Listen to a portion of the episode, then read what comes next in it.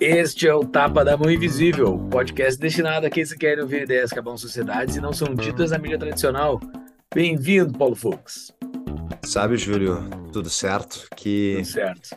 a gente hoje tratou exatamente de ideias que abalam sociedades, né? Porque a gente fala do, Exatamente.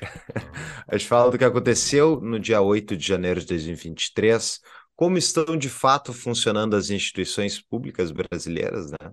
E o que deve ser feito por aquelas pessoas que têm apreço por liberdade e um mínimo de honestidade na, no poder brasileiro. Então, fica a dica, acompanhe o episódio com o Marcel Van Hatten, cujo currículo é, Júlio? Marcelo Van Hatten, mestre em ciências políticas e jornalista, deputado federal reeleito pelo Novo do Rio Grande do Sul. É ele que deu esse, essa, esse panorama do Brasil para nós. O cara está lá dentro da máquina, ele entende muito bem o que está falando. Ouçam com paciência escutem os pormenores que o Marcel explica muito bem o que está acontecendo.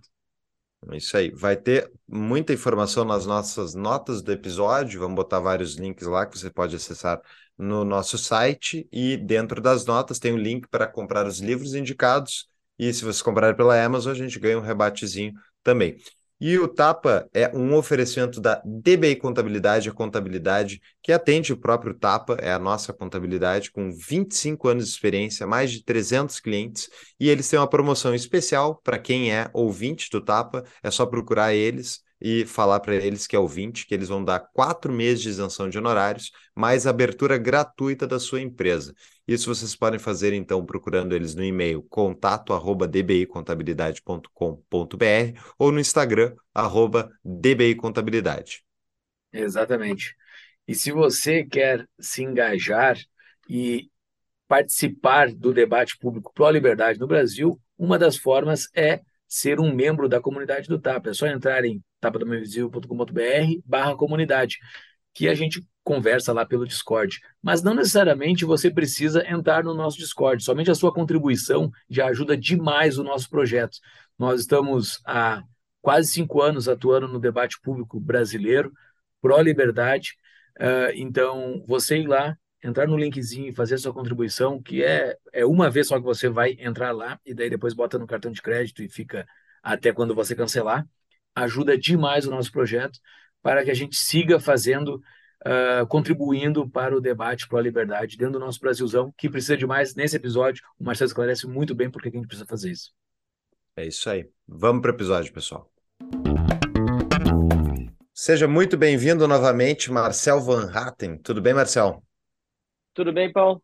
Tudo bem, Júlio? Tudo bem, Marcel? Valeu por estar aqui conosco mais uma vez, direto aí do quem está assistindo pelo YouTube, né? Deve reconhecer esse ambiente que o Marcel está presente aí, né? Direto da, do local de trabalho dele, né? Ah, as duas torres ao fundo ali, né? As duas torres, só falta o olho de Sauron no meio. Mas o, a gente está gravando hoje, é dia 21 do 4, sexta-feira, feriado. Estamos uh, gravando com o Marcel, vamos tratar de, das instituições políticas brasileiras, mas até para a gente discutir como elas deveriam funcionar e como elas estão funcionando, Marcel, eu queria começar a entrevista pedindo para tu descrever uh, na, como é que tu enxerga a situação, que é, o que aconteceu dia 8 de janeiro e as, o desmembramento político disso. Claro, claro.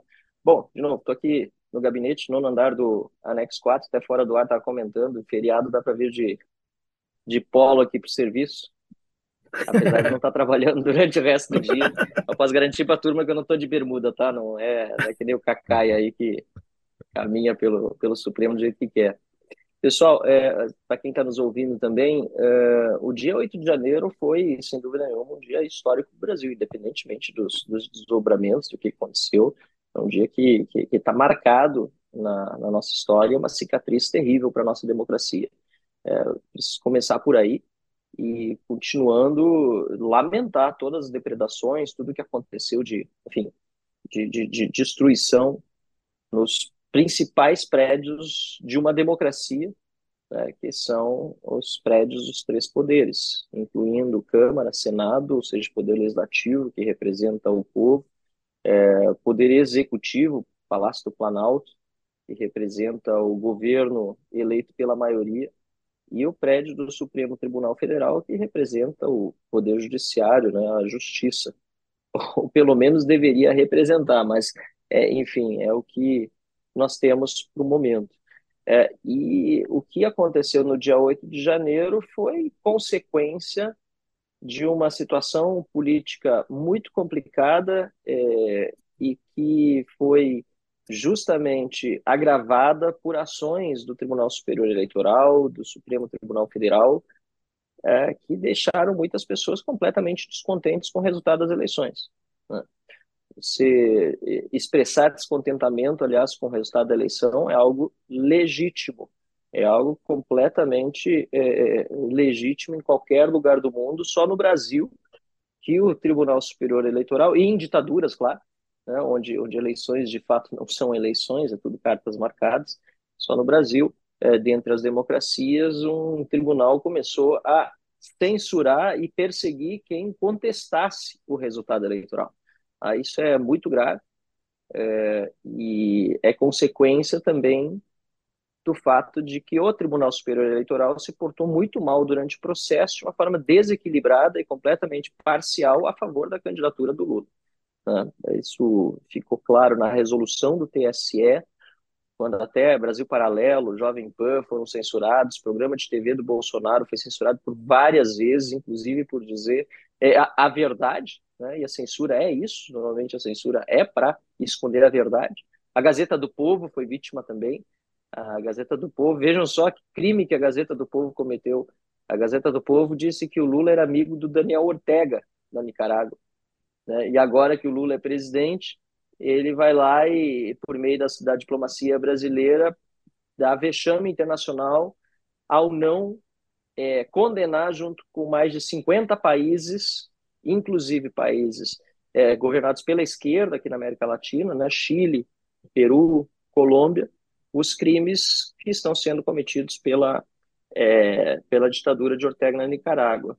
E, de outro lado, a gente também viu, é, é preciso lembrar isso também, a inação completa do presidente Jair Bolsonaro, que, tendo perdido as eleições, não voltou mais ao Palácio do Planalto, né, não, não liderou mais nada, deixou que as pessoas ficassem diante dos QGs é, Brasil afora protestando, né, eu mesmo e outros parlamentares eh, sugerimos inúmeras vezes que o local não era adequado, que as pessoas não deveriam protestar diante do QG. Aliás, eu dizia que o protesto tinha que ser justamente diante da Câmara e do Senado eh, contra as barbaridades do Supremo, né, e nós obtivemos uma vitória importante com, em 2022, o protocolo da CPI do abuso de autoridade, por exemplo, mas obviamente que esses protestos deveriam se dar em dia de semana, quando deputados e senadores estão aqui, sem a menor violência. Né?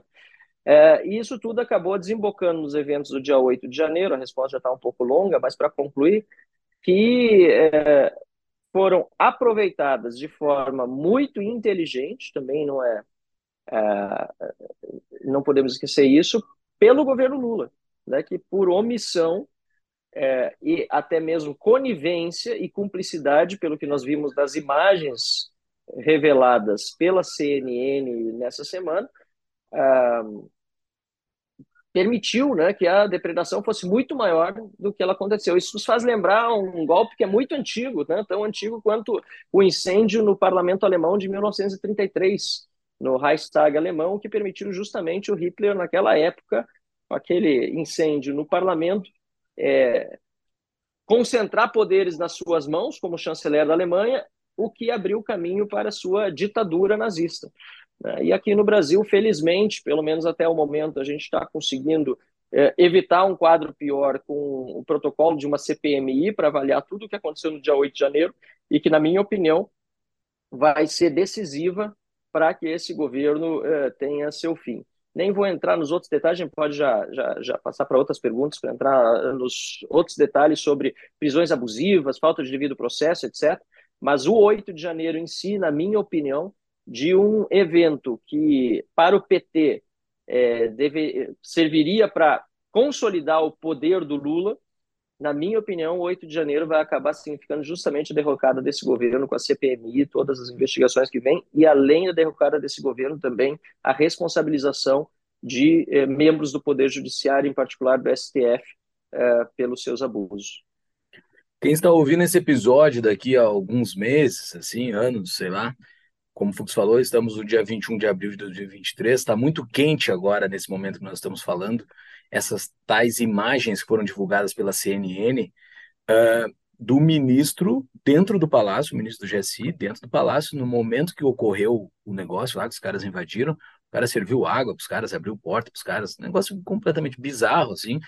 A história vai mostrar mais coisas, mas, uh, Marcel, assim, parecia já para nós, óbvio que a gente não pode acusar alguém sem ter nenhuma evidência, mas parecia que a coisa tinha tinha tinha dedo do PT no meio ali ou de alguém muito próximo do PT, porque o Raul Jugman, né, que foi ministro da, da Segurança Pública, falou que é impossível invadir o, o Palácio do Planalto porque tem 40 soldados lá embaixo o tempo todo. Não tem como invadir o Palácio do Planalto. E, e, a, e o mesmo ocorreu. A, a, a, minha dúvida é: já tem alguma evidência, já tem alguma outras outras imagens da CNN que vão vir nos próximos dias, dizendo como é que eles entraram nos outros palácios? Porque assim, é, se foi fácil de um lado, deve ter sido fácil dos outros. É, Para que lado está indo as evidências dessa CPMI que vai, que vão, que vai ocorrer aí dentro dos próximos dias? Nós já solicitamos as imagens das câmeras também da, da, da, da Câmara e do Senado. Aqui na Câmara já passou por vários departamentos internos. Tá? Eu espero que em breve a gente tenha resposta sobre é, do nosso pedido com o envio das imagens. É, o Senado ainda não andou, né? Por talvez alguma coincidência, não sei. Mas é o Rodrigo Pacheco, que é o presidente, que não quis também assinar é, no primeiro momento, né? Ou, ou, melhor, fazer a leitura do requerimento do CPMI. E, e o Palácio do Planalto, quando eh, nós solicitamos as imagens, nos respondeu, assim como respondeu antes de nos responder a Folha de São Paulo, que não enviaria, pois as imagens seriam é, sigilosas e comprometeriam a segurança do Palácio do Planalto. Tá? A verdade é uma só: é, é, ou, ou, o governo Lula, ou o Lula, é, não teve acesso às imagens, como agora ele está dizendo, né, que não viu as imagens, que disseram que não tinha, o que demonstra uma enorme incompetência do governo. Tá? Como é que o, o, cara é presidente da República e não pede para ver as imagens do palácio que foi invadido? E você disse Sim. muito bem, Júlio, é impossível invadir o palácio daquele jeito. Impossível. E, e, e, mais, o ministro Flávio Dino tinha dito que colocaria de prontidão a Força Nacional, que no fim não foi acionada, e recebeu de mais de 40 órgãos do próprio governo informações, inclusive da Agência Brasileira de Inteligência, a BIM, de que estava para acontecer algo que de fato aconteceu. Então, ou, ou, ou, o governo é muito incompetente, o que é péssimo, ou escondeu a verdade porque sabia que é, prejudicava o próprio governo. Sim. Então, é, a, a resposta à tua pergunta já está dada. Nem precisam vir mais as imagens de Câmara e, e de Senado, ou do STF, que duvido que vão, vão fornecer. É, pelo menos a gente vê que lá é, é o lugar de menos transparência de todos os poderes, né, por cima. Né? A gente, eu eu, eu mencionado irregular e ilegalmente num processo pelo Alexandre de Moraes e meu advogado, até esse presente momento, até o dia 21 de abril, um processo de novembro, não teve acesso aos autos. Tá? Então, é um absurdo completo. Então, o que a gente está vendo agora no, no, no país é que há um medo muito grande do governo sobre o que é, pode acontecer com essas imagens. E eu achei boa a sua reflexão de daqui a alguns meses o que, o que vai estar ouvindo o, o, o quem acompanha o podcast, né? Ou se vai poder ouvir, se não vai estar censurado Exato. esse episódio até lá por conta de uma ditadura mais, mais cruel, porque me parece que são dois caminhos que o governo, que, que o país pode tomar nesse momento. Ou se livra por impeachment do Lula e por impeachment de vários ministros do Supremo, né?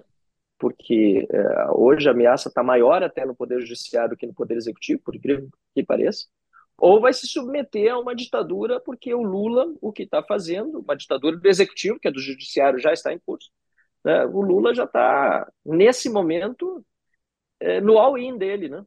é, foi para a China, declarou já apoio à Rússia, só não entendeu quem não quis, tá, é, deixou que os navios do Irã atracassem aqui, né? Nem países governados pela esquerda na América Latina permitiram isso, está provocando os Estados Unidos.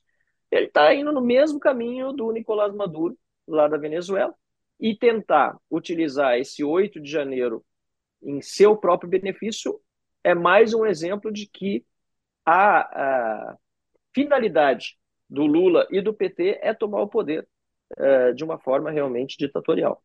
Então, eu, eu, eu fiquei bem curioso sobre como vai ser ouvir esse mesmo episódio daqui a alguns meses. Então, vamos desmembrar algumas partes aí do que tu falou. Uma, é, eu já tinha visto antes uh, uma carta, enfim, eu não lembro de qual gabinete estatal, mas enfim, de alguma agência de segurança, dizendo, ó, ministro Flávio Dino, que é o ministro da Segurança do governo Lula, mas segurança não, da Justiça, uh, que teria o invasão, teria gente, enfim, né, intencionada... Ele é Justiça e Segurança, você não errou não, tá? Ah, segurança está com Justiça ele também. e Segurança, ok. É ministro da Justiça, mas Segurança está com ele. Tá. Uh, que ele teria recebido esses avisos. Isso é comprovado, fato, para botar nas notas do episódio. Cartinha, que eu vi na internet, cartinha que ele recebeu e tal. Risco claro. de. Não, ele recebeu, recebeu, tá. sim. Então, certo. E ele não fez nada, a princípio. Nada. Ah, Nada. Então... Ficou assistindo da janela do Ministério da Justiça. Que se eu virar um pouquinho a câmera aqui, deixa eu tirar só essa garrafa. É o primeiro ministério lá do lado do. Exato. Se vocês olharem aqui, quem está vendo no YouTube, né? Quem está no Spotify uhum. não vai ver. Ah, eu tô com a, a, é. a, Não vai dar para ver aqui porque eu não baixei a cortina. Eu posso mostrar depois, eu baixo ali. Mas é o primeiro prédio aqui do lado do, do, do Congresso. Então dá para ver diretamente daquele prédio, dá para ver uhum. o que aconteceu é, na Câmara dos Deputados. Eu coloco uma imagem do Google Maps na nossa, nas nossas notas.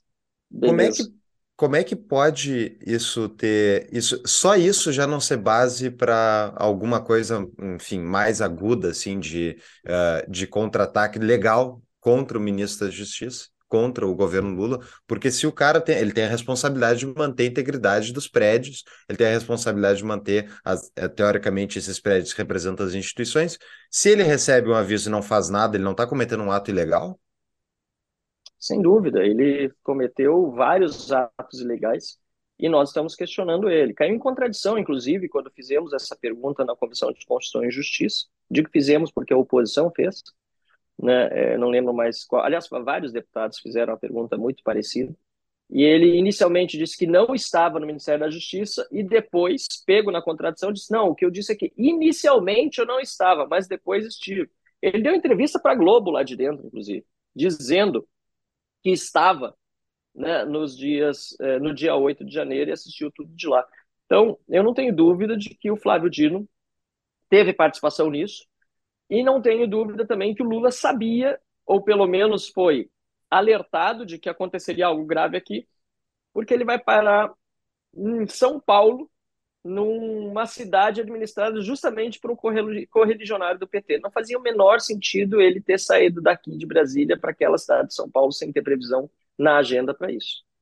Eu, mas quem é que é, é a gente, no episódio aqui, a gente quer que discutir. Que. É. Não, não, é, é, impressionante, Por porque a, a, gente quer discutir hoje aqui a, o que aconteceu e as instituições, como elas deveriam funcionar. Então, dentro do, do esquema estatal, de, te, teoricamente, tem um bando de gente aí que, que é paga todo dia 5 pinga na conta deles para fazer alguma coisa. Quando o ministro da Justiça está agindo de forma ilegal, teoricamente, nesse sistema tem alguém que deveria fazer alguma coisa. Quem é que não está fazendo o seu trabalho, Marcelo? Não, perfeito. É, você tocou no ponto. Nós vivemos num momento de, de ruptura institucional, pois as instituições não estão funcionando como deveria. Para começar, o Supremo Tribunal Federal. E veja bem, o, o, o Supremo, mais uma contradição aí. O Supremo Tribunal Federal, por meio, na verdade, do ministro Alexandre de Moraes, ele está completamente empoderado, né, essa palavra linda, né, que os esquerdistas adoram usar, pelos seus colegas é, supremos, né, o que se consideram supremos. Ele, ele pode fazer o que quer. Ele vai lá, ele no dia, ele determina o afastamento do governo do, do Distrito Federal do governador ibanês, algo que ele não poderia ter feito, afinal de contas, a própria jurisprudência do Supremo Tribunal Federal diz que isso é competência do STJ, é ele quem julga governadores de estado. Então, com uma canetada, ele não só afasta um governador de forma ilegal e inconstitucional, como ele dá um recado para todos os demais governadores do estado, de estado do Brasil. Ó, se vocês fizerem alguma coisa que eu não concordo, vocês estão fora. Até porque é muito frágil o argumento para afastar o, o, o, governador ibanês daquele jeito, determinar uma, uma intervenção, sinceramente. Aliás, a intervenção foi determinada pelo Poder Executivo, mas tudo combinado. Né? É... Em segundo lugar, o, o, o, ministro Alexandre de Moraes também determina a prisão do Anderson Torres, que é secretário, era secretário de segurança do Distrito Federal, né? mas estava de férias, é, nos Estados Unidos, e do comandante da Polícia Militar. Ele faz isso no dia 8, no mesmo dia 8 de janeiro, já determina a prisão, já assina uma decisão de nove laudas. Agora é interessante observar que quem pede a prisão dos dois é o chefe da Polícia Federal, o diretor-geral da Polícia Federal do Brasil, que é indicado pelo Flávio Dino. Tá? Ele é subordinado, indicado pelo Flávio Dino. É o diretor-geral da PF que na época também, obviamente, era outra pessoa, deu toda aquela confusão com o Sérgio Moro e o, e o Bolsonaro. Lembram disso? Que o Bolsonaro não podia indicar alguém dele, uhum. tal, até o Supremo não deixou. Né? Hoje, o diretor-geral da Polícia Federal é o cara que cuidava da segurança pessoal do Lula durante a campanha. Tá? Ele é o diretor-geral da Polícia Federal. E ele pede às 23 horas e 22 minutos a prisão do secretário de, então secretário de Segurança do Distrito Federal, Anderson Torres, que tinha sido ministro do Jair Bolsonaro. Tinha sido ministro da Justiça. Vocês imaginam se o diretor-geral da Polícia Federal do Bolsonaro tivesse pedido a prisão de um ex-ministro do Lula uhum. ou da Dilma? Imaginem vocês se o Supremo Tribunal Federal ia, fazer, ia, ia, ia determinar a prisão, mesmo que tivesse fundamento. Pelo contrário, né, iam dizer que, enfim, era uma ação política do Bolsonaro, que a pouco preso seria o próprio presidente. Então, chega esse absurdo, e às 23 horas e 22 minutos que ele pede essa prisão, o diretor-geral da Polícia Federal, indicado pelo Flávio Dino, e repito, o Alexandre de Moraes, no mesmo dia, restando, portanto, só 38 minutos até a meia-noite, faz uma decisão de nove laudas determinando a prisão. Está tudo combinado, sabe? Isso é muito evidente que está tudo combinado. Tem um, um grande acordo para fazer certas coisas aqui em Brasília. E o pior é observar que quando o Gonçalves Dias né, é, é pego nos vídeos é, fazendo tudo o que fez, que vocês já relataram algumas coisas, eu vi outra coisa ali que é absurda, não foi ele, mas outro policial do GSI vê um mascarado carregando um extintor de incêndio, levando um extintor de incêndio embora, mas vem cá, o que, que um cara mascarado dentro do Palácio Planalto, do Planalto vai fazer com o extintor de incêndio? Como é que o policial que está ali não para o cara e diz: não, não, não, peraí, o que você está fazendo com esse extintor? Está levando para onde? Eles usaram para quebrar as coisas lá dentro. Né? Então, tem, tem, tem coisas tão absurdas acontecendo é, nesse, nesse enredo todo, e o Alexandre de Moraes não faz nada. Para não dizer que não fez nada, ele pediu agora, né, acho que foi ontem, que a Polícia Federal colhesse o depoimento do ministro Gonçalves Dias em 48 horas. Só que o STF segundo o próprio governo federal, detinha todas essas imagens desde o dia 9 de janeiro. Tudo foi remetido, 160 horas para lá. Então, por que, que o STF, por que, que o Alexandre de Moraes manda prender o cara que está nos Estados Unidos, tá? E não manda prender o chefe do GSI, que dispensou a guarda toda, que ajudou, e as imagens comprovam isso, para que a depredação fosse maior, e não manda prender o Flávio Dino, ministro da Justiça, que assistiu tudo da janela dele, mesmo tendo sido alertado, não colocou as, a Força Nacional de Prontidão e não fez nada para evitar, de fato, o que aconteceu. Inclusive, no fundo, acabou contribuindo para o tamanho da depredação.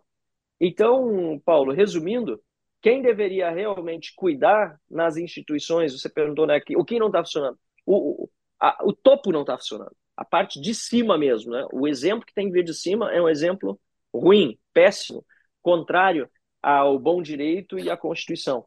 E é por isso que eu estou focando tanto nessa questão do Supremo Tribunal Federal, CPI, CPMI, assim por diante, porque para mim esse é o maior problema hoje no Brasil. Uma pausa para um rápido anúncio. Além de amigo há muitos anos dos proprietários da Propósito Capital, eu sou cliente deles. E a Propósito Capital é um escritório de investimentos parceiros do BTG Pactual que podem prestar assessoria financeira que você precisa, especialmente depois de ouvir algum episódio aí de macroeconomia do Tapa. Então, a propósito, detém serviços completos para qualquer demanda financeira que você ou a sua empresa necessite. Holding de investimentos no exterior, real estate, family office e câmbio. Para abrir a sua conta gratuitamente, entre no site no descritivo do episódio, que é tapadamãoinvisível.com.br barra propósito, e para quem está nos assistindo pelo YouTube, pode usar o QR Code que está aqui abaixo. A propósito, Capital cuida do que é seu e do que ainda vai ser. Voltamos para o episódio. Quando eu falei agonia ali, tu perguntou, né? Por que agonia, né? É, é porque ouvir isso e, e sabendo assim, pô, é evidente que tem um monte de coisa errada. As coisas não estão girando conforme deveria girar. Não, a coisa não está funcionando. As engrenagens não estão rodando. Uh, daí, no meio da tua explicação, tu fala que o ministro do Supremo, Alexandre de Moraes, fez algo ilegal, né? Que é prender o inconstitucional, que é prender o governador, prender não, afastar Isso, o governador, afastar, afastar o governador, sabe? Essa é a agonia, pelo menos para mim me dá uma agonia. Cara, tá, tu, a coisa não tá funcionando. O que, que a gente faz? Porque o cara de cima, né, o cara da ponta, já não já tá fora da Constituição, ele já rasgou a Constituição. Isso. O que, que, se faz num momento desse? Assim, o que que, bom, o que que, quais são as ações? Mas vamos deixar isso por fim. Eu acho que as ações vamos deixar por tá fim. Bom. Eu quero deixar fazer o processo João Kleber aqui de, de, de fazer podcast. Para, para, para, vamos, vamos deixar por fim. Essa é a minha agonia. Só quero, só queria te explicar a minha agonia. Vamos deixar por fim. Como é que a gente, o que a gente vai fazer para isso? Mas eu quero primeiro esmiuçar o quão ruim que tá a coisa, né? Falaste no meio das tuas das tuas explicações ditadura do judiciário e ruptura institucional. Uh, tu fizeste certo. um Twitter ontem ou hoje, é, que a gente até comentou aqui fora do ar, que era exatamente o que eu ia falar contigo. Tu tá sendo um cara de muita coragem, tu fala que não é coragem, isso é um é, ver coragem nisso é, é, é, uma, é uma clara demonstração de que as coisas não estão funcionando certo, porque não deveria Perfeito, ser coragem falar mal dos, poder, dos, mal dos poderosos, né? Mas, de qualquer forma, é coragem. Na minha opinião, é coragem. Falar mal do Alexandre de Moraes é, é coragem. Deixar gravado, botar tua cara a tapa é, é muito corajoso. Por que que tu consegue alegar claramente que há uma ditadura do judiciário? Por que, tu consegue usar esses termos? Em que sentido? Porque eu não sou Por que, que é uma ditadura? Não, por que, que é uma ditadura? Como é que eu consigo explicar é. para uma pessoa que é uma ditadura do judiciário? Na verdade, quando a gente vê que as regras não são cumpridas, quando o império da lei não é seguido, você já está num, num, sistema anômalo, tá? É claro que existem diferentes graus de anomalia, né? E, e uma democracia, uma das primeiras coisas que alguém que estuda ciência política vai aprender, ela não depende só de votação, né, de eleição. Inclusive, muitas vezes, a esquerda, quando defende estados totalitários, ditaduras, não, mas lá tem eleição. Em Cuba, o, o ditador é eleito. Na, na China comunista também, o Xi Jinping acabou de ser reeleito. 100% dos votos. Tá? Uhum. Cara, tem que ser bom, né? Então, o cara é bom, é, é diferenciado. O Saddam Hussein era eleito, o Gaddafi era eleito, a turma toda era, sabe? É, mas o que? É, mas aí são exemplos extremos, né? é difícil você determinar exatamente quando as coisas saem é, do, do eixo. A Freedom House, acho que é um site que eu posso recomendar para todo mundo entrar.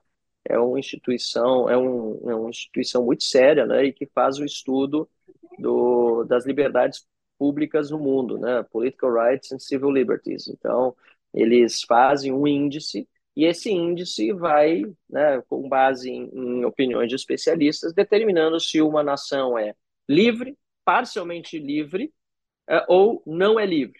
Tá? Então, é difícil você chegar no momento e dizer: olha, agora nós estamos numa ditadura. O que eu posso dizer é que, pelo que a gente está acompanhando hoje no Brasil, o tamanho do descalabro é tão grande e a, a, o desrespeito respeito ao que diz a Constituição é tão flagrante que, na minha opinião, e é uma opinião minha, né, já não estamos no momento de normalidade democrática. É, o, o, o, a gente tem que sempre desconfiar quando a pessoa diz que ela está defendendo a democracia, né, quando ela é a paladina da democracia. A Coreia do Norte, né, o, o, nome do país é República Democrática da Coreia do Norte. Né, então, vamos começar por aí. E quando um cara como Alexandre de Moraes se julga o, o, o paladino da democracia, e pior, contém, é, conta com um apoio explícito ou, ou omissivo de mídia, de outros poderes, ele vai se fortalecendo e vai piorando a situação. E hoje nós estamos nessa, é, nessa situação que eu já classifiquei como ruptura, outros vão dizer que ainda não é, mas na minha opinião a ruptura começou a acontecer com o inquérito dos fake news, porque não é possível no Estado de Direito, onde o império da lei, né, o rule of law, é, é, é regra, que um mesmo, uma mesma pessoa seja vítima, né, seja acusadora e julgadora. Isso não existe. Isso é pré-Montesquieu. Isso, isso não existe. Então, enfim, é uma opinião minha, mas para mim está bem baseada em argumentos e fatos irrefutáveis. Vai estar nas notas do episódio o discurso do Marcel e do Ricardo Gomes no último Fórum da Liberdade de 2023. O Ricardo fez ponto a ponto várias das coisas que o STF está julgando, enfim, causa própria e que são totalmente ilegais, inconstitucionais, põe o que tu quiser aí. E também o discurso do Marcel que fala do. Uh, Marcel, tu fala de, um, de uma coisa que eu é pouca gente tem falado, ao meu ver, que é a situação dos presos lá do 8 de janeiro que uh, e é, é, engraçado isso porque quando tu fala isso a pessoa já pensa ah, não mas olha só vai defender o cara lá que invadiu. Então assim mas uh, por que que é importante a gente tratar do que está acontecendo com eles? Por que que importa uh, ser aplicado o devido processo legal mesmo contra pessoas que fizeram algo ilegal? Ótima pergunta Paulo. Eu vou começar pelo teu comentário que eu ouço muito de fato ah está defendendo pessoas que estão presas lá diz, uh, e que quebraram. Eu digo, não. A maioria das pessoas que estão lá não quebraram. Ou não há provas de que quebraram. Ou chegaram no QG, porque foram presas no QG no dia 9 de janeiro, no dia anterior à noite, depois dos eventos aqui na Praça dos Três Poderes. E aí a pessoa me responde, mas tem gente presa que não quebrou? Eu digo, sim.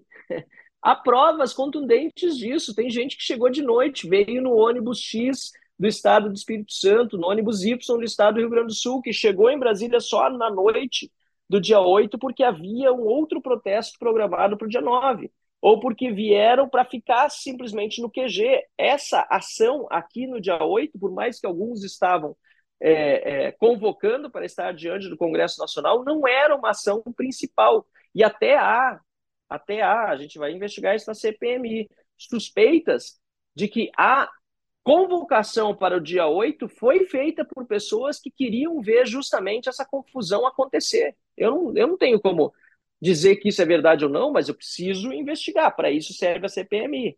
E essas pessoas que estão presas, elas precisam do devido processo para se defenderem.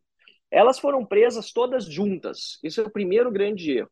Como é que você chega aqui no Palácio do prende todo mundo em flagrante, ou lá na, na, no QG, o que é pior, porque lá todas as prisões foram completamente legais. Você é flagrante do quê?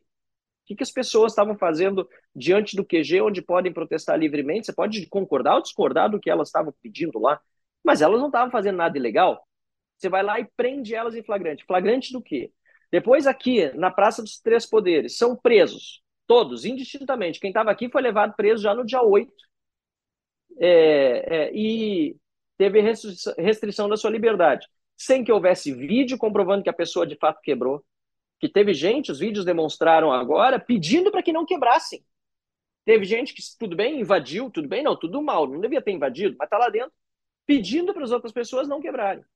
Teve gente, teve um relato que eu recebi, eu falei no Fórum da Liberdade, de um cidadão, um empreendedor, aliás, um empresário do Rio Grande do Sul, que entrou, segundo ele me contou, no Palácio do Planalto para se defender das bombas de efeito moral. Ele entrou porque ele queria se proteger e foi preso depois. Como é que pode todas essas pessoas serem presas ao mesmo tempo, sem provas de que individualmente fizeram algo errado, e permanecerem presas? Esse cidadão que eu estou falando, que disse que nada fez e que entrou lá e que não demonstrou ainda a Procuradoria, Procuradoria Geral da República nenhuma prova contra ele, então não é só o STF que está no momento de anomalia, a Procuradoria Geral da República também, tá? Fizeram copia e cola, todas as denúncias são iguais, não tem nenhuma prova contra esse cidadão, Miguel Ritter, se citar o nome dele, de que ele efetivamente quebrou. Não tem vídeo, não tem nada. Tem só uma mesma narrativa que está sendo aplicada a todos. A gente pegou 82 denúncias, colocou num aplicativo e viu que todas elas são rigorosamente iguais. Muda só o nome da pessoa. E essa pessoa está presa mais de 100 dias. Tem uma empresa de, 40, de, de 30 anos de existência, 40 funcionários, perdeu 16 quilos já na cadeia. 16 quilos. Tem comorbidades. A Procuradoria-Geral, pelo menos, pediu uma junta médica para que fosse avaliado o estado de saúde, ela pudesse responder em liberdade. E o Alexandre de Moraes negou esse direito, que é dado inclusive para assassinos. Homicidas no Brasil saem antes da cadeia, muitas vezes saem já na delegacia, com advogados que têm acesso aos seus clientes, enquanto esses cidadãos foram presos aqui não estão tendo acesso a advogado, tiveram uma audiência de custódia feita por juízes indicados ad hoc, mas que não tinham poder de liberar ninguém, porque o Alexandre de Moraes determinou que quem liberava ou mantinha preso era unicamente ele. Então, o que foi feito? Só um verniz de legalidade, de processualidade. As audiências de custódia, que devem acontecer em no máximo 24 horas depois da prisão, se arrastaram a partir de 72 horas depois da prisão, ou seja, não foram nas 24 horas, por nove dias. Porque, obviamente, eram mais de 1.500 pessoas, era muita gente para atender. E os advogados não tinham acesso. Aqueles que tentaram obter acesso, muitas vezes acabaram chegando tarde. Um defensor público que estava lá na Papuda já tinha atendido o cliente. Um horror, um horror. Então, só para dar o exemplo do que a gente viu. E eu não estou dizendo que as pessoas têm que ter mais ou menos direitos do que ninguém. Agora, elas precisam ter o mesmo direito que um assassino tem, que um traficante tem. E não estão tendo esse mesmo direito e muitas ainda continuam presas. E, e é, um, é, e... é, um, cenário dramático, dramático demais. É triste é. chegar lá e ver o que aconteceu. E o devido processo legal protege a todos nós, justamente da ação uh, maluca de qualquer agente estatal. Ao não ter isso para alguns, é, estender isso contra o resto da sociedade é uma barbada. E o MP, o Ministério Público. É, na verdade, não... até. Deixa, deixa ah. antes do Ministério Público, de entrar no Ministério Público, vou te lembrar da, da, do Ministério Público, mas antes disso, eu acho importante falar de garantismo, porque a gente critica muito o garantismo, né, porque se tornou algo completamente exacerbado, se tornou para defender realmente criminoso, confesso muitas vezes. No Brasil, virou algo para defender uh, quem tem dinheiro né, para pagar bons advogados e usar toda a filigrana jurídica. Mas a garantia do cumprimento da lei e do devido processo é algo profundamente liberal. É para nos defender do Estado. Né? Por meio do devido processo, por meio da lei e da Constituição, garantir que o Estado não seja abusivo contra você e tome atitudes que, como a gente está vendo Alexandre de Moraes tomar, é, infringam os nossos direitos fundamentais mais basilares. Eu queria fazer esse comentário porque é algo que é, é, chega num momento que a gente precisa fazer essa reflexão, porque a gente bate é. muito na questão do garantismo. Eu bato demais porque eu estou vendo ele ser utilizado a favor de criminoso, inclusive, repito, o réu confesso. Mas a garantia da aplicação da lei ou o garantismo em si, sob ponto de vista da sua origem histórica, ele serve para garantir ao cidadão o devido processo e é uma defesa 100% liberal. Com certeza. E o Ministério Público, eles não têm uma função específica de ficar policiando todo mundo aí para ver se está todo mundo andando na linha? O que, que eles estão fazendo? A coisa está largada no Ministério Público. Na verdade, tem um indicado do Alexandre de Moraes, um procurador-geral que está assinando, é, um procurador é, da República, perdão, que está assinando todas as denúncias, que é um é, aliado, vamos dizer assim, do Alexandre de Moraes, e o, o, o procurador-geral mesmo, Augusto Aras, até este momento, não sei por que motivo exatamente, ainda estou tentando entender, deixou com que as coisas fossem é, largadas, digamos assim, para esse, esse procurador. É, eu ouvi que ele estaria muito insatisfeito também. Fizemos uma reclamação à Procuradoria-Geral da República, que protocolamos faz poucos dias depois da nossa, da nossa visita, e solicitamos já uma audiência com o próprio procurador Augusto Aras. Mas Infelizmente, promotoria, por meio deste é, procurador, está agindo muito mal. E também é importante lembrar o silêncio da OAB, né? É, isso é, eu ia falar que... deles também. Então vamos lá, fala deles que eu. Não, não é isso. Eu queria saber da OAB, porque a OAB, qualquer coisinha eu via eles esperando. Agora não quietos, não tem nenhuma manifestação da OAB nacional. Nacional zero e várias OABs estaduais quietas e não auxiliando realmente aqueles que, que são advogados e precisam ter o, o direito ao acesso aos, ao, ao, aos inquéritos, aos processos e assim por diante. Isso é uma coisa inacreditável, né? Isso isso está acontecendo desde o inquérito da fake news. A gente tem episódio sobre lá com o Rodrigo Marinho, vai estar tá nas notas do episódio. Episódio mas, 190, anotei ele aqui. Como é que é boa, como é que pode o processo estar tá rolando contra alguém e a pessoa não ter acesso ao processo? É inacreditável. Como é que tu vai te defender se tu não consegue nem ler a acusação? E a acusação, quando ela é feita pelo próprio STF, é inacreditável. Mas tá, a OAB, ninguém está trabalhando. outro elemento importante. É. Mas, não, não, mas tem outro elemento importante, porque todos correm sob segredo de justiça. Sim. Então, além de você não ter acesso, no momento em que você tem o documento em mãos, você se sente constrangido e até mesmo ameaçado porque você não tem a coragem de botar ele no mundo entendeu? De fazer um print, fotos e botar na internet. Nós conseguimos acesso às denúncias e tivemos que apagar o nome do advogado que estava ali do lado porque ele temia retaliações. Tem advogados que já estão sendo ameaçados de perder a OAB porque estão se pronunciando contra isso. Vocês estão entendendo o tamanho do, do, do, É muito maior do que a gente pensa. E a é muito tá grande. Bom, mas, muito grande. mas Marcel, daí agora eu vou te colocar na defensiva, que é o seguinte, eu e o Júlio, a gente não acredita nesse sistema todo, a gente acha que esse negócio é meio instável por natureza, problemático. Melhor e melhor ter do que uh, não do que ser, sei lá, não ter nenhum regramento, tem que ter propriedade privada, sabe? E somos gradualistas, mas tipo, as instituições claramente não estão funcionando e elas estão sendo utilizadas contra a, a sociedade. Uh, como é que tu enxerga que é possível funcionar esse negócio? Tem como corrigir os rumos disso? Porque do jeito que está indo, está parecendo cada vez pior. Verdade. É Carlos Frederico Santos, o nome do subprocurador-geral da República, tá? Faço questão de, de, de, dar o nome aqui. É, mas não vou ficar na defensiva, não. Eu, eu aqui na Câmara estou na ofensiva, inclusive, denunciando isso. Por quê? Porque eu entendo que esse é o nosso papel aqui como parlamentar, sabe? O último bastião de uma democracia é o legislativo. O último e o primeiro, na verdade.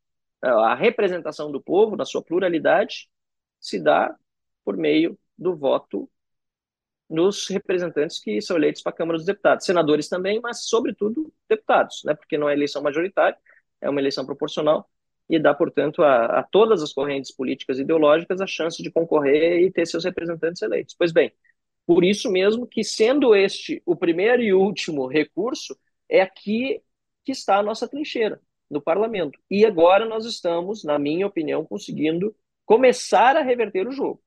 Tá? Hum. Eu estou curioso sobre essa, é, esse podcast daqui a alguns meses para ver se eu acertei ou não essa previsão. Mas o fato de sair. É, é, é verdade, é interessante aqui a reflexão que a gente está fazendo. Mas é, pensa bem, aquilo que, que, que apareceu nessa semana nas imagens é, é muito nítido para não colocar a, a, a, digital do governo no, no uhum. caso. Aliás, o que eu vi de vários colegas parlamentares é que é o legítimo batom, batom na cueca. certo? É o legítimo batom na cueca do governo. Uhum. Tá? Então, uh, agora, qual é a, a alternativa a isso, Paulo? É, revolução? Violência? A gente sabe que revolução e violência, sinceramente, dá, dá, um exemplo aí de uma revolução. Fora a Revolução Americana, não foi bem uma revolução. Ah, tá. Já estava com ela na manga aqui, já estava com ela na manga para te citar ela. É, eu, eu sou precavido. é. Não, mas assim, é, é, é, claro, você, você se, se, se manifestar, mas, mas mesmo assim, você se manifestar fortemente ali, mesmo a Revolução Americana, o que, que eu acho que ela poderia ser comparável a algo que pode acontecer no Brasil? Vamos passar para a parte prática, acho que é importante a gente fazer Sim. essa reflexão. Uh, o que, que seria? Seria a movimentação popular, tá? A movimentação popular, grassroots, a sociedade mesmo se manifestando. Só que a sociedade ainda está com medo. Ainda está com medo porque tem muita gente que foi presa e outros ainda permanecem presos, tendo apenas exercido seu direito de manifestação, de livre manifestação, tá? Então ainda tem esse medo na sociedade. Mas depois dessa gravação, o que eu senti, eu posso estar enganado, mas o meu feeling é que esse medo já se foi em larga medida. As pessoas estão começando a pensar seriamente em voltar às ruas e se manifestar. E quando isso de fato acontecer, não tem mais o que segure um processo de impeachment na Câmara dos Deputados. A menos que aí, aí eu não quero elocubrar muito sobre cenários mais radicais, tá? Mas, é, hipoteticamente, se um Supremo Tribunal Federal tentar travar, por exemplo, um processo de impeachment ou acontecer algo mais grave, mesmo sendo tudo constitucional, aí a gente pode ver, é, eventualmente, algo pior acontecer no sentido de revolta popular ou no sentido de opressão e, e, e, violência do Estado contra as pessoas que tentarem se manifestar. Né? São dois caminhos muito ruins, qualquer um deles é péssimo. Né? E, e qualquer um deles é consequência, de novo, de uma ação é, ilegal e inconstitucional de um tribunal que deveria justamente aplicar a justiça. Então, na minha opinião, a única diferença, ou melhor, a, a maior diferença que há nesse momento, com o momento das manifestações impeachment de Dilma, e vocês recordam bem, né, naquela época a gente estava, eu, eu era um dos organizadores do, dos, dos protestos em Porto Alegre, a maior diferença para mim é a seguinte: naquela época a manifestação era completamente livre, as pessoas estavam extremamente à vontade para ir para a rua, extremamente à vontade, tá? Tinha os mais radicais e esses mais radicais, por conta da existência de lideranças sãs, não falo só do Rio Grande do Sul, em todos os, os estados do Brasil, São Paulo, Rio de Janeiro, eram marginalizados, tá? Não tinham, não tinham grande influência no rumo dos protestos. A questão econômica também era super grave ainda não está tão grave hoje, mas tende a ficar muito pior nos próximos meses no Brasil. As pessoas iam livremente se manifestar e pressionavam o Congresso a se tornar uma oposição ao PT. Hoje eu vejo o contrário. Nós temos um Congresso que tem mais deputados de oposição. A gente fica chateado, ah, alguns já se venderam, esse, é, é, esse aquele outro, mas não dá nem para comparar o que é a oposição de hoje na Câmara dos Deputados com a oposição do PSDB de 2015, 2016. Vocês concordam uhum. comigo, né? Com não certeza. tem nem como comparar. Sim. Então, hoje o que eu vejo que são os parlamentares que têm imunidade parlamentar, que não serão presos de novo. Eu não consigo imaginar, vamos ver daqui a alguns meses o que acontece, mas eu não consigo imaginar o Alexandre de Moraes mandando mais um parlamentar para a cadeia e mais uma vez a Câmara referendar uma prisão. Tá? É, a Câmara, os, já há um consenso aqui na Câmara dos Deputados que foi um erro ter mantido o Daniel Silveira na cadeia. Eu votei contra, mas foi um erro. A maioria dos parlamentares que votaram pela manutenção ter se curvado o STF naquele momento. Então, o fato dos deputados terem imunidade parlamentar e demonstrarem coragem para enfrentar essa situação de coisas que hoje está no Brasil, vai levar as pessoas às ruas. Enquanto no passado foi o contrário. A coragem das pessoas de irem às ruas e se manifestar levaram os deputados a se tornarem oposição e finalmente votar o impeachment. Essa é a minha opinião sobre as diferenças entre os dois momentos. Uma pausa para um rápido anúncio. Quer diminuir os custos na sua empresa ou na sua casa? Que tal em ambos? Se você tem um telhado e quer diminuir o seu custo com energia, entre em contato e fazemos uma avaliação gratuita do seu caso, com cálculo de payback, junto da Sunny Energia Solar. A Sunny Energia Solar tem seis anos de atuação neste mercado e centenas de indústrias, comércios e casas no seu portfólio. Entre no site no descritivo do episódio tapadamãoinvisível.com.br barra solar, ou para quem está assistindo no YouTube, pode usar o QR Code que está aqui na tela. E, entrando no site, você irá conversar comigo, Paulo, pois a minha consultoria para teus associados é parceira da Sunny no atendimento de clientes. Voltamos ao episódio. Eu vejo que a tua a tua atuação pública, claro que eh, tu, eu faço parte da tua bolha, né? Que a tua bolha já não é tão pequena assim, tua bolha já é gigante, mas eu faço parte dela e, e vejo muito a atuação, rever, a tua atuação reverberar bastante nesses últimos meses, assim, a tu, tu estás com uma voz cada vez mais forte, sendo o cara um dos representantes dessa direita, essa oposição, vamos chamar de direita, que ao contrário de esquerda, na lógica claro, direita. Claro, é isso mesmo. Liberais, é, conservadores, exato, centro-direita, né?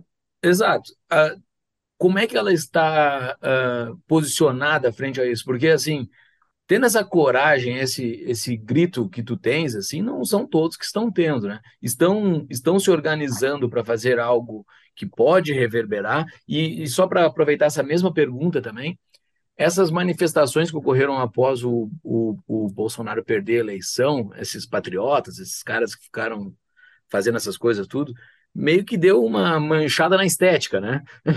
ficou, ficou meio chato sair de, de camiseta do Brasil, que nem a gente fazia. Eu tenho uma foto abraçado contigo em 2015, eu e tu de amarelo, protestando pelo Brasil e, sei lá, por, por Dilma cair fora, por algo melhor. Uh, essa estética ficou um pouco maculada, né, nesses últimos meses aí. Tem que se achar uma nova estética, não? Ou, eu vou começar pela estética, é boa, boa, boa. ótima. vou começar pela estética para depois é, passar para a pergunta anterior, que tinha mais a ver com, na minha opinião, a postura do Lula em si, tá? É, a estética, nesse ponto eu entendo que o Bolsonaro, se de um lado ele foi e é, apesar de ter perdido muito, muita popularidade e, e, e uh, como é que chama, engajamento social nas redes, pelo menos isso os dados estão demonstrando, pesquisas, etc. Pode ser que recupere, mas a gente percebe isso de forma clara, né? Ele teve o, o mérito de surfar né, na onda das manifestações. Ele já existia como parlamentar fazia muitos anos, mas como líder nacional, ele surgiu mesmo é, surfando a onda das manifestações, que não eram para o Bolsonaro. E depois ele comete, na minha opinião, um erro, que foi o de, é, é, é, de certa forma, sequestrar né, o sentimento de patriotismo dos brasileiros para seu próprio é, é, proveito é, político. Tá? Eu mesmo, quando me cobraram se eu iria para as ruas no dia 7 de setembro, aquelas manifestações enormes, que deu todo aquele rolo de xingar o Alexandre de Moraes, etc., eu disse, eu não vou, porque 7 de setembro é dia da pátria e está sendo transformado num dia político de defesa de um, de um presidente. É claro que muitas pessoas foram motivadas pelo sentimento de patriotismo, de defesa do Brasil e contra o PT contra o comunismo, e não condeno ninguém que foi. Muito antes, pelo contrário, acho que as pessoas devem se manifestar. É, o que eu acho que foi equivocado, sob o ponto de vista da utilização dessa imagem da bandeira do Brasil e do sentimento de patriotismo, foi o Bolsonaro puxar isso como que quase exclusivamente para si, né? E isso acabou fazendo com que, com a rejeição do Bolsonaro crescendo, manifestações durante o período da pandemia, muitas pessoas eu conheci que votaram, conheço, aliás, que votaram no Bolsonaro em 2018 porque perderam um parente, alguém na pandemia, não votaram nele de novo. Não votaram no Lula tampouco, mas não votaram, não conseguiam votar nele. E outras manifestações, as quais ele mesmo disse ter se arrependido acabaram aumentando a rejeição dele. E o problema de colar a imagem do, da bandeira do Brasil e da, e da camiseta da, da seleção no Bolsonaro foi que essa rejeição acaba impregnando também, sabe? É. Então ele não teve esse cuidado. E voltando à questão anterior, que você falou sobre é, oposição, oposição de direita, assim como uh, na época do, das manifestações de rua né, contra o governo PT e da Dilma, dizia que quem mais ajudou né, o liberalismo e o conservadorismo no Brasil a crescer foi a própria Dilma Rousseff, né, apesar de todo o trabalho que várias instituições fazem há muitos anos no Brasil e que ajudaram a formar uma massa crítica, mas assim popularmente o liberalismo e o conservadorismo ficaram conhecidos é, por causa do desastre que foi o governo da Dilma. Né? Foi isso. Né? O pessoal ia uhum. lá com menos marcos, mais mises, Olavo tem razão, e aí a grande massa começou a ver esses cartazes. Ninguém sabia bem o que, que era, a não ser uma minoria muito, muito pouco expressiva. Uhum. Agora, o que está acontecendo é que o Lula, por meio das suas atitudes, das suas manifestações, é, do seu tudo ou nada, do seu espírito de vingança, ele também está criando esta grande rejeição ao PT e essa esquerda radical, que está reavivando uma direita mais principiológica e não atrelada a uma única liderança, como aconteceu no período Bolsonaro. É isso que eu estou observando nesse momento, até porque o próprio Bolsonaro está recolhido, não tem falado nada, imagino até que esteja com receio de que possa ser preso, algo nesse sentido. Então, isso acaba beneficiando né, uma direita mais principiológica, ideológica, e a formação de novas lideranças. É, só no, no, no, aspecto aí de disputa nacional para a próxima eleição, eu vejo muita gente que era apaixonada pelo Bolsonaro, você não podia discutir nada né, é, a respeito das atitudes do Bolsonaro, que você se criticasse já era considerado até mesmo comunista, né? Eu já, já, já tomei esse, esse xingamento tudo. algumas vezes, né? eu comunista, é, que hoje dizem, ó, nossas opções para 2026 são Zema ou Tarcísio, não falam mais no Bolsonaro, tá? É, claro, tem outras opções aí é, em outros governos dos estados e tal, mas me parece que essas duas são as opções mais celebradas pela, pela direita, que antes era tão fiel e até mesmo fanatizada pelo Bolsonaro, e estão dizendo, ó, isso aqui é página virada, ele fez o serviço dele, ele contribuiu até ali, mas também prejudicou em larga medida aquilo que poderia ter sido um, um, um sucesso nas eleições com a sua reeleição, porque ele foi acabou sendo um grande inimigo de si mesmo, foi perseguido de várias formas, TSE, mídia, etc. Mas ele contribuiu também para a própria derrota. E agora vamos apostar em novas figuras, essas duas estão despontando. Muito bem. Uh, Marcel, antes a gente ir para o nosso call to action, para a nossa audiência, temos as perguntas dos nossos patrões aqui. E primeiro que uh, um elemento comum em todo mundo que mandou pergunta é te parabenizando pelo teu trabalho, pela tua coragem e tal, e, e aqui eu reforço também, é importantíssimo isso, ter gente que levante levante-se dentro do parlamento contra o que está acontecendo. Uh, eu ia até comentar isso que o Júlio falou da estética, porque realmente lá no início do, do pós-reeleição da Dilma, eu me lembro daqueles primeiros protestos, tinha meia dúzia de gato pingado lá. Depois de um tempo foi juntando gente, foi juntando. E agora a gente não tem visto isso acontecer. Então, antes até de entrar nesse tópico aí do que eu acredito vai ser o call to action, o... tem as perguntas dos patrões. E aqui a pergunta de João Hornberg, no mesmo sentido daquela que eu perguntei anteriormente. Como consegue manter a fé na democracia depois de tantas arbitrariedades autoritárias, principalmente por parte do judiciário? Bom, é, é, é uma pergunta que, é, enfim, foi respondida por Churchill muito tempo atrás, né? É, uhum. um cenário também terrível de guerra, é, em que, no final das contas, uh, Churchill se viu obrigado a fazer uma aliança até mesmo com os comunistas para vencer o nazismo, e, obviamente, ele de comunista não tinha nada, né? ele nem os aliados. E a frase dele que responde essa pergunta é: ó, a democracia ela é um péssimo sistema, mas é o melhor que se inventou até agora. Né? Então não tem muita é, muita resposta fora desses termos, porque o homem é imperfeito, é injusto por natureza em, em muitos aspectos. É, eu não acredito no, no, mito do bom selvagem russoniano. Tá? grande parte da minha formação também é religiosa luterana e, obviamente, isso impacta é, na, na, na, minha opinião, mas eu, eu diria que ela é muito mais empírica, até pela observação da vida em sociedade. Né? Sem regras, sem leis, sem o mínimo de, uh, enfim, uh, gestão né, da, da, da, das relações humanas, é o, o estado de natureza enfim, não, não, não, não prospera. A liberdade de, depende de regras mínimas e claras. Mas aí, obviamente, tem que ser, na minha opinião, no estilo de Bastiat, né? Que é, enfim, leis simples, claras e justas. Né? Aí que mora o, o perigo, né? Quando você começa a dar poder para os homens decidirem quais são as leis, os homens que são imperfeitos na vida em sociedade serão imperfeitos também fazendo as leis e fazendo as regras.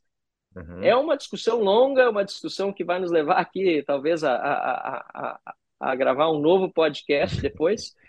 Uh, mas eu não consigo ver outra saída para a vida em sociedade senão a saída da defesa do império da lei, com o limite e uma limitação muito grande das funções do governo, que deve ser, na, na minha opinião, limitado o máximo possível a sua função primeira de garantir a segurança pública sobre as nossas é, para garantir nossos direitos à vida, às propriedades às liberdades, né? que é aquele velho clichê da defesa do liberalismo. Uhum. É isso. Né? Agora, como a gente sai disso, né, como não perder a fé na democracia, é continuando a defender a própria democracia. Porque imagine se nós não tivéssemos ninguém de direita eleito no parlamento, se nós não tivéssemos ninguém aqui nessa bancada de oposição. Qual seria a alternativa a isso que nós temos? Seria algo muito pior. Seria algo muito pior. E a nossa saída é essa: é continuar trabalhando a alternativa, a, a, a, as denúncias que nós temos contra esse estado de coisas, buscar por meio das instituições, por mais corrompidas que elas estejam, depurá-las e seguir trabalhando. E no fundo, o que a gente vê também no Brasil é que tem um grande centro aqui né, em Brasília, que é o tal do Centrão, né, que não deixa o Brasil andar demais nem para um lado nem para o outro. Tá? Uhum. Eu acho que. E eles têm muita muita consciência da fábula da, da, da galinha dos ovos de ouro, tá? Então, eles vão até certo ponto, furam o teto até certo ponto, vão algumas centenas de bilhões pelo ralo, mas eles sabem que tem um momento que a corda vai estourar, que o povo vai para a rua e os caras vão deixar de lucrar. E é um parasita muito eficiente, pessoa... né? Como é que é? É um parasita muito eficiente, né? Ele não é um deixa morrer o hospedeiro. e aí você tem gente na esquerda e na direita, você tem esse centro no meio. Na hora que desaparecer a direita, vai puxar todo mundo mais para a esquerda, entendeu? E não é isso que a gente quer. A gente precisa continuar focando em ter mais gente de direita na política, e isso é muito importante, até para encerrar essa, essa resposta, que a gente incentive pessoas a entrar na política. O, o Romeu Zema teve recentemente lá no estado, ele tem, deu uma, uma lição de vida muito grande para nós todos lá. Ele disse, olha, na minha empresa, ele tem uma empresa que tem hoje mais de 400 lojas, começou com quatro, quando ele era uma empresa da família, quando ele assumiu, terminou com mais de 400. Ele disse, nas minhas lojas, eu não deixava entrar político. Candidatar-se era proibido. Quisesse se candidatar, saísse da empresa. Ele hoje é governador do estado de Minas, o segundo maior do Brasil. Ele disse que com 54 anos foi convidado a se filiar no Novo. Disse não no primeiro momento para a possibilidade de concorrer. Mas aí ele refletiu da seguinte forma sobre esse assunto. Se eu sempre critiquei tanto o Estado e agora estou recebendo a oportunidade de poder concorrer, por que, que eu não vou aceitar? E ele disse que ele ficou tão mal e não conseguia mais nem dormir que ele foi visitar um psiquiatra para ter um atestado de sanidade de que ele realmente estava com a, com a cabeça em dia. E uhum. disse que o psiquiatra deu o atestado. E hoje ele diz o seguinte: se eu tivesse começado mais cedo, deixado políticos lá entrarem na, na, na, empresa, mas obviamente selecionado aqueles né, que, que têm mais afinidade com a gente, tivesse incentivado pessoas a concorrer, hoje eu não estaria pagando com juros e correção monetária o preço da minha omissão no passado. E eu acho que isso que a gente precisa falar, principalmente para o público de vocês, do TAPA, que é um público empreendedor, né, que é um público que, enfim, é, conheço muitas pessoas que acompanham vocês, e tem, ele é bastante até é, eclético público, mas aqueles que são empreendedores, são donos dos seus próprios negócios, importantíssimo participar mais da política, até incentivar a gente né, que trabalha junto com vocês, eventualmente concorrer, não precisa necessariamente ser candidato, mas ajudar uma campanha eleitoral, escolher bem os candidatos, porque senão a gente vai continuar tendo esse, esse mesmo sistema político podre que a gente tem aqui em Brasília. Perfeito. Não, e, e, tem umas esperancinhas no futuro, assim, que são coisas boas de ver. Eu estava no Brasil, fui lá no fórum, não consegui te ver, Marcelo. Por que, que eu não consegui ver o Marcel, pessoal? Eu cheguei no fórum num dia de manhã lá, para eu e o Paulo estávamos com um palco paralelo, né? E daí tinha uma fila gigantesca. Eu, o que está acontecendo nessa fila, né? Que está acontecendo alguma coisa ali, né? Na ponta da fila estava o Marcel tirando foto com o pessoal. Devia ter umas 30, 40 pessoas. Comentei com um amigo meu sobre isso, né? Que, que bacana, o Marcel ali, rockstar, né? Claro que é uma bolha, era 40, é, 4 mil pessoas estavam lá, mas é uma bolha mais é, voltada para o nosso público, né? Mas não deixa de ser. Eu comentei com um amigo meu, 40 pessoas lá para tirar foto com o Marcel, coisa espetáculo, coisa mais linda de ver aquilo. Daí o meu amigo falou, aposto que era um bando de velho. Falou assim para mim. Daí eu falei, não, cara, era só gurizada. Só gurizada de 20 e poucos anos tirando foto com o Marcel. Isso é, isso é um negócio que não tinha no Brasil até 10 anos atrás, não tinha nem perto não. disso. Assim.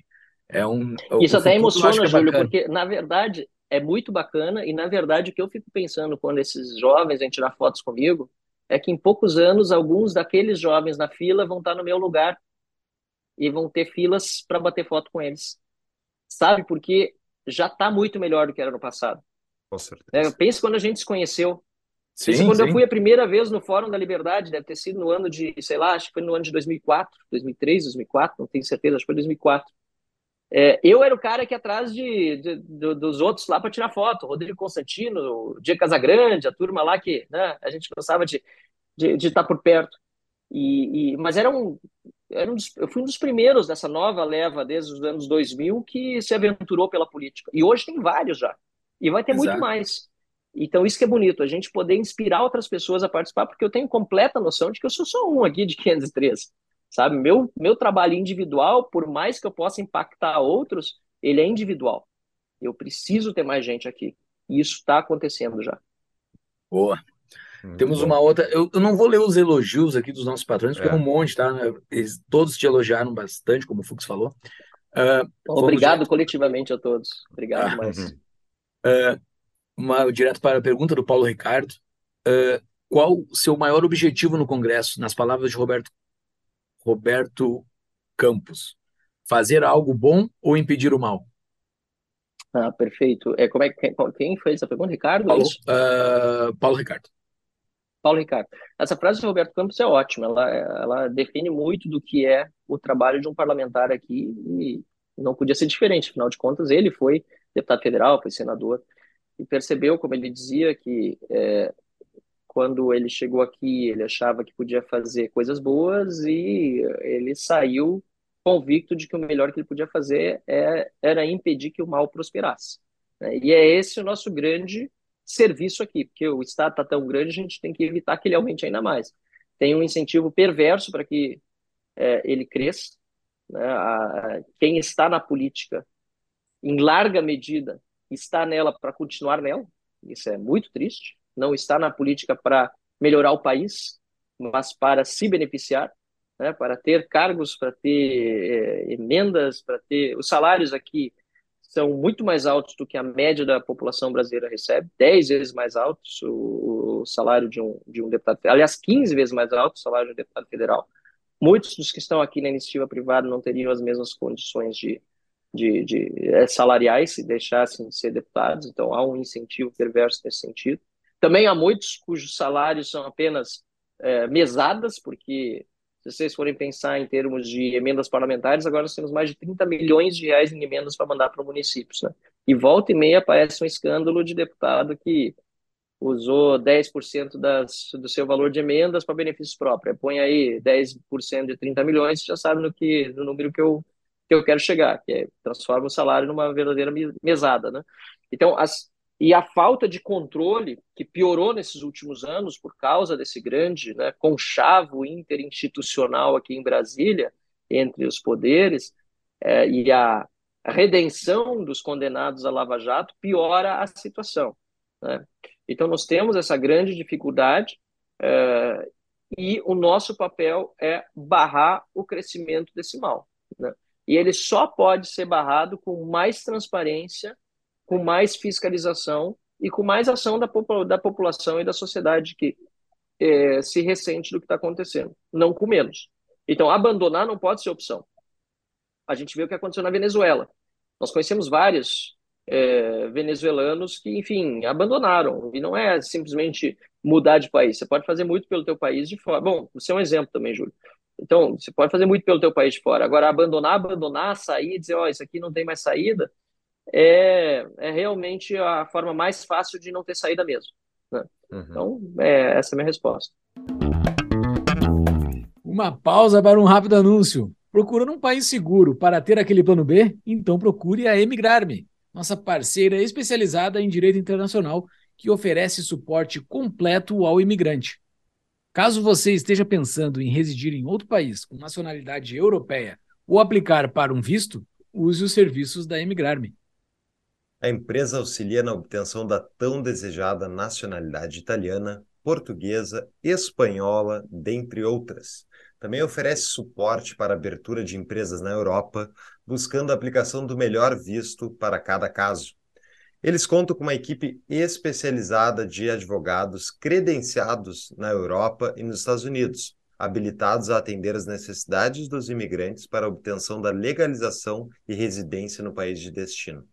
Entre no site através do descritivo do episódio, e é, o site é o tapadamainvisível.com.br barra emigrar-me, para pegar o WhatsApp da empresa, ou para quem está nos assistindo no YouTube, pode usar o QR Code aqui na tela para ver o site. Voltamos ao episódio. Tem uma pergunta aqui do Winston, Winston T. Barba. Minha pergunta seria o quanto Bolsonaro foi travado pelo sistema nas pautas que queria agir e se haveria, sinceramente, maneira fácil de ter agido diferente? Olha, o Winston, é, ele faz uma pergunta que, que a história vai responder de inúmeras maneiras, não tem uma resposta muito certa, porque a liderança do Bolsonaro, uma pessoa muito próxima a ele, disse para mim, é uma liderança complexa. É uma liderança complexa. Ele não é um cara que foi é, forjado para ser um estadista. E talvez esse seja um dos maiores problemas realmente que o Brasil enfrentou até ele como presidente. Ele comprou muitas brigas ao mesmo tempo e com muita gente. É, qualquer manual de guerra política tá, vai dizer que você não faz isso, não abre mais frontes do que aqueles que você tem condições de, de abraçar. Tá? Então, por exemplo, com o STF, ele brigou e muitas vezes por questões ah, que a grande massa da população não entendia, e não só com o ministro, mas com vários ao mesmo tempo. É, com a mídia, com a Globo, com outras redes de televisão ou, ou, meios de comunicação, jornais, da mesma forma. Quem era próximo dele entendia, porque via a perseguição, a injustiça. Mas quem é um pouco mais distante, ainda mais com a rejeição crescente que ele tinha, começava a desconfiar das batalhas que ele estava comprando e ser influenciado por esses atores que ele dizia combater. Então é uma liderança muito complexa. Ele tentou, com o Centrão, fazer um governo aqui é, de aprovação de reformas, mas a gente também conhece o Centrão, tem um preço muito alto para isso, alguma coisa andou, não dá para negar. Teve lá no início a reforma da Previdência, depois teve coisas que foram muito importantes, como marco de saneamento e autonomia do Banco Central. Talvez essa última coisa mais importante que o Bolsonaro aprovou. É, olha só, o presidente que era acusado de interferir nas instituições foi o cara que conseguiu aprovar na Câmara e no Senado a autonomia do Banco Central é, brasileiro. Né? E, e, para mim foi a lei mais importante que foi aprovada nesses últimos quatro anos. Então, é, ele tem uma série de vitórias, mas ele teve muitas derrotas expressivas, e a maior delas foi realmente nas urnas, é, por causa do, da união de todo esse establishment, de todas essas pessoas que ele confrontou contra a sua candidatura. De forma ilegal, de forma inconstitucional, é, de forma abusiva, tudo isso. Mas é, ele acabou colhendo né, muito daquilo que ele mesmo plantou. Então, uma, é uma liderança muito complexa, a história vai, vai contar melhor o que aconteceu, é, ainda talvez seja muito cedo para avaliar, é, mas o fato é que a gente precisa de uma liderança, na minha opinião, que seja mais é, ponderada, de direita, liberal, barra conservadora, que consiga aglutinar mais, coisa que o Bolsonaro nem com o seu vice conseguiu fazer, né? enquanto o uhum. Lula botou o Alckmin de vice, ele botou um general desconhecido, cara que eu conheço, do bem, até com o Braga Neto, mas desconhecido da grande, da grande massa da população, ele não conseguiu fazer uma candidatura de reeleição que agregasse. E ainda assim, fenomenalmente, eu diria, ele fez mais votos na, na reeleição do que na eleição passada, por causa da rejeição ao PT e ao Lula. Né? Então, eu acho que ele mesmo percebeu isso. Eu, eu vejo, pelo menos nas manifestações dele, na, na, na forma como ele tem se comportado, um reconhecimento de que ele errou bastante. Ele, às vezes, até tem dito isso. Ele, na, na campanha, pediu desculpas por algumas manifestações. Agora, mais recentemente, ele declarou que não teria dito nada na pandemia se pudesse voltar no tempo. Então, ele tem reconhecido que ele errou também. Eu acho que o que o Bolsonaro precisa fazer daqui para frente, na minha opinião, é conversar mais com outros campos da direita, até tentar é, reconstruir pontes que ele ou seus aliados mais próximos né, destruíram com outros campos da direita, e eventualmente apoiar uma candidatura é, que não seja dele, é, como ele foi apoiado por tantas outras pessoas que foram até mesmo rejeitados ou chutados durante o governo dele, alguns não, não se dispuseram a tanto, mas a gente viu vários que se dispuseram mesmo sem apoiá-lo para o PT não voltar, e acho que agora é a hora do Bolsonaro pensar em fazer a mesma coisa com vistas a 2026. Bem, acho que a melhor coisa que poderia acontecer seria, uh, eh, para o Brasil e para a direita brasileira, seria realmente o STF indiciar ele e tornar ele inelegível, porque daí, daí não sobra alternativa para a direita para botar ele de novo. E daí vai automaticamente esses votos vão para um candidato talvez um pouco mais uh, palatável para o centro brasileiro. Não sei se tu concorda, Marcelo. O problema dessa opção, é, Paulo, é, é é, é, o problema dessa opção é que ela embute aí uma, uma vontade, tá? É, que depende de uma decisão de um tribunal que precisa ser de acordo com aquilo que está na lei e na Constituição, certo? É, então é a mesma coisa que aqueles. É, é eu, eu entendo o teu ponto, é, mas é a mesma meu coisa. Meu ponto é só cálculo político, tá? Eu não estou dizendo, eu não gostaria eu que. Eu sei, você não está justificando, mas eu tô, eu, eu tô botando isso na mesa porque é a mesma coisa que aconteceu na época da. Vários defenderam o impeachment do Bolsonaro é, para tirar ele do jogo para poder, vencer, poder vencer o Lula. Né? A tal da terceira uhum. via apostou num impeachment completamente inexistente, inadequado, que não tinha a menor condição popular de acontecer, tá? para tirar ele do jogo e para vencer o Lula. Então, esse é o problema da reflexão. Mas retirada essa parte do problema da reflexão, é, de fato, acho que ele é, vai fazer muito mais bem para o Brasil se ele conseguir é, fazer o que ele não conseguiu durante os quatro anos, que é aglutinar mais e, e, e, se retrair um pouco da disputa política. Eu não sei se ele é capaz de fazer isso, é, espero que seja. É, se fosse, capaz disso mais cedo, ele não teria perdido a eleição. Isso para mim está muito claro. Eu mesmo várias vezes fui atacado por bolsonaristas da forma assim, é, por, por, por, bobagem, né? Porque uhum. eu ousava criticar coisas porque sou liberal e, e não aceitava furo no teto de PEC kamikaze ou de PEC explicatórios, ou enfim, outras coisas aí que recriação de estatais, né? A nave que foi criada e etc. Ou, ou a, a inserção de jabutis na, na, na na privatização da Eletrobras, vou parar os exemplos por aí, é, coisas que eram desnecessárias. É, assim, pode, pode haver crítica de quem é mais fiel ao Bolsonaro, sem dúvida nenhuma, não estou imune a críticas, não é isso, não quero não ser criticado. Mas realmente aconteceram determinados movimentos que eram para tentar me eliminar como alternativa da direita, como muitos foram eliminados. Eu fui, de certa forma, um sobrevivente no processo eleitoral. Uhum. E agora, depois da minha reeleição, o que aconteceu foi que, com o silêncio do Bolsonaro e com muitos que dependem do Bolsonaro para falar alguma coisa, e isso aconteceu com muita gente que se elegeu, que se reelegeu agora nas eleições de outubro, com o silêncio desse pessoal todo, né, por falta de norte, eu acabei dobrando o tamanho, por exemplo, no Instagram dos meus seguidores, de quase 500 mil para um milhão, porque sou uma das pessoas que sempre mantive a coerência e continuo falando aquilo que penso, e identificaram né, esses seguidores do Bolsonaro, em mim, como também em outras pessoas aí, mas muito poucas, uma voz que continua coerente na, no combate contra o PT e contra o STF, contra abusos e assim por diante. Muito bom.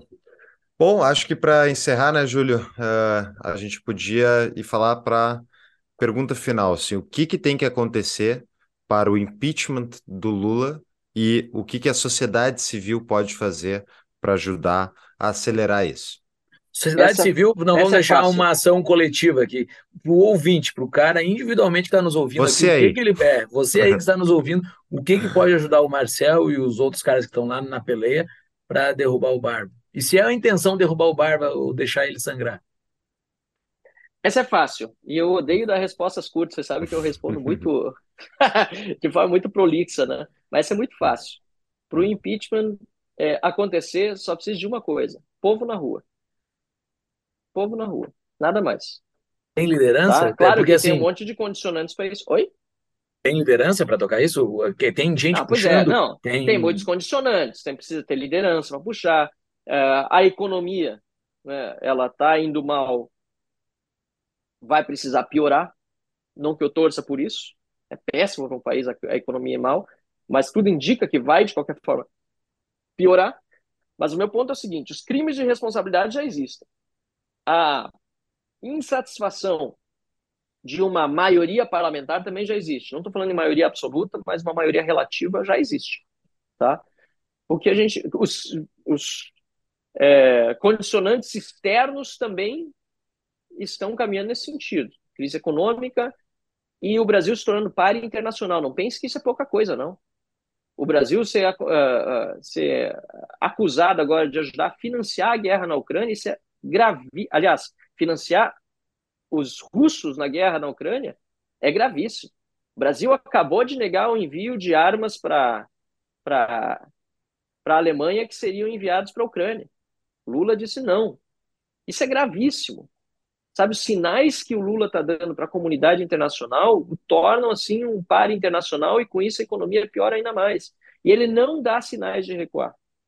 Então, para mim, o que vai faltar e deve acontecer nos próximos meses, ou talvez até semanas, é povo na rua. O resto é consequência. E organizar, assim, é porque MBL é, tomou um outro rumo. MBL é outra coisa desde não, mas eu acho que, até mas, hoje. Mas não adianta. É, isso é verdade, mas eu entendo que o, o, Lula vai conseguir voltar a aglutinar todo mundo contra o PT e contra ele. E aí, e aí, e aí tem uma grande vantagem ele ter escolhido o Alckmin. O Alckmin é do sistema. Aí tem uma Sim. grande vantagem de ter escolhido o Alckmin. O Alckmin é do sistema. O cara é do establishment. ninguém vai se incomodar de tirar o Lula para botar o Alckmin salvo os mais radicais do PT. Uh, o Marcel falou sobre economia ir mal e ele não está torcendo, nós aqui também não torcemos para isso, mas uh, a gente tem um, quem está chegando agora no nosso podcast, nós temos uma sequência de episódios, agora os últimos episódios, então escutem os últimos episódios, nós falamos muito sobre economia, porque é a nossa grande preocupação que vai ocorrer no Brasil dentro dos próximos meses, dentro dos próximos anos. A gente desmembrou em vários, em vários caminhos a economia brasileira e a coisa de fato não está nada boa do lado do Brasil economicamente. A saída do governo para resolver o problema é é quase impossível. Então, assim, é, os próximos meses e anos no Brasil vão ser bastante cruéis. Então, o cenário que o Marcelo Júlio. falou, só para deixar claro, não é torcida, é, que nem ele mesmo disse, também não é a nossa aqui do TAP, mas Não, não é é, o que os números mostram. É o que os números mostram. É aquela coisa, você tá no Mineirão, o Brasil tá tomando de 3 a 0 para a Alemanha. Tu continua torcendo pro Brasil, mas não tem jeito. Vai terminar em 7 a 1.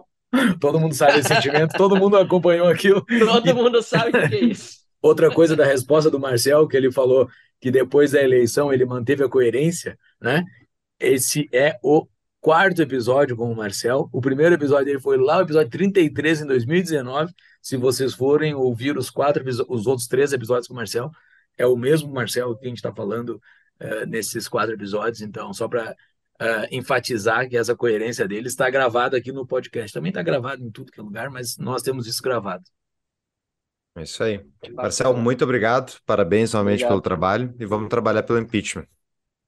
Bora, vamos Bora, ver o que pessoal. vai acontecer. Eu, eu não tenho muita, eu não tenho nenhuma dúvida que isso vai acontecer. Sinceramente, é o, é o caminho natural das coisas. A única dúvida que eu teria é se o Brasil se submetesse de fato a uma ditadura. Eu não vejo isso acontecer tanto por causa da dimensão do país, da complexidade que nós temos econômica e social, como também pela configuração das forças políticas, tá? Talvez seja um último comentário importante. A gente vê agora com a formação do COSUD, que é um consórcio dos estados do Sudeste, né?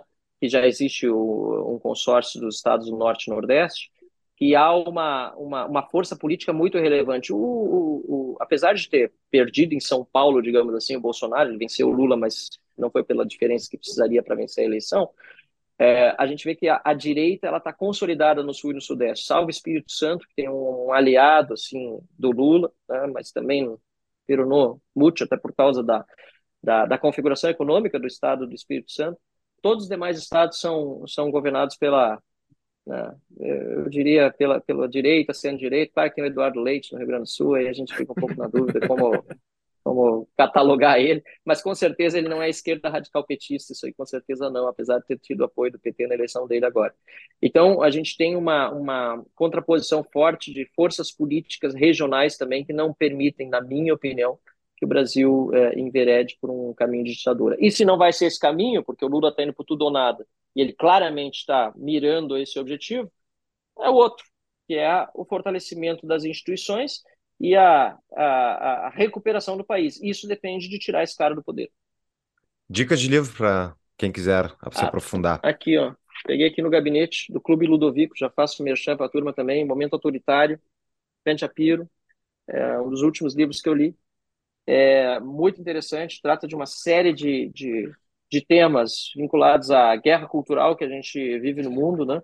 É, tanto a questão é, do antitrampismo, a, o período da pandemia, tudo que a gente viveu, que hoje a gente nem acredita, né? porque a gente passou, são coisas assim abomináveis, absurdas. Eu, eu, já imaginava na época da pandemia que muita coisa ia vir no futuro e ia dizer, minha nossa, como é que, como é que fomos cair em tanta ladainha? E agora está tudo se comprovando. O Ben Shapiro fez um livro lapidário. Então, no Clube Ludovico tem, eu não sei o título em inglês, mas certamente vocês vão botar na descrição original. E não sei também se está disponível em português fora do Clube Ludovico, me perdoem se não está, mas certamente vocês, cada um que ouve podcast inteligente chega para chegar na, na obra. Show de bola. Valeu, Marcel. Até a próxima. Eu agradeço. Obrigado, Paulo. Obrigado, Júlio. Obrigado a todos que nos ouviram. Valeu, Marcel. Todos os episódios do Marcel estarão nos nossos show notes, os episódios citados aqui também. Entrem lá e escutem os demais episódios. Até mais. Bacana. Agora eu sou tetra, não sabia. Tetra, tetra. rumo ao penta, rumo ao penta. Bora. Valeu. Valeu, até mais.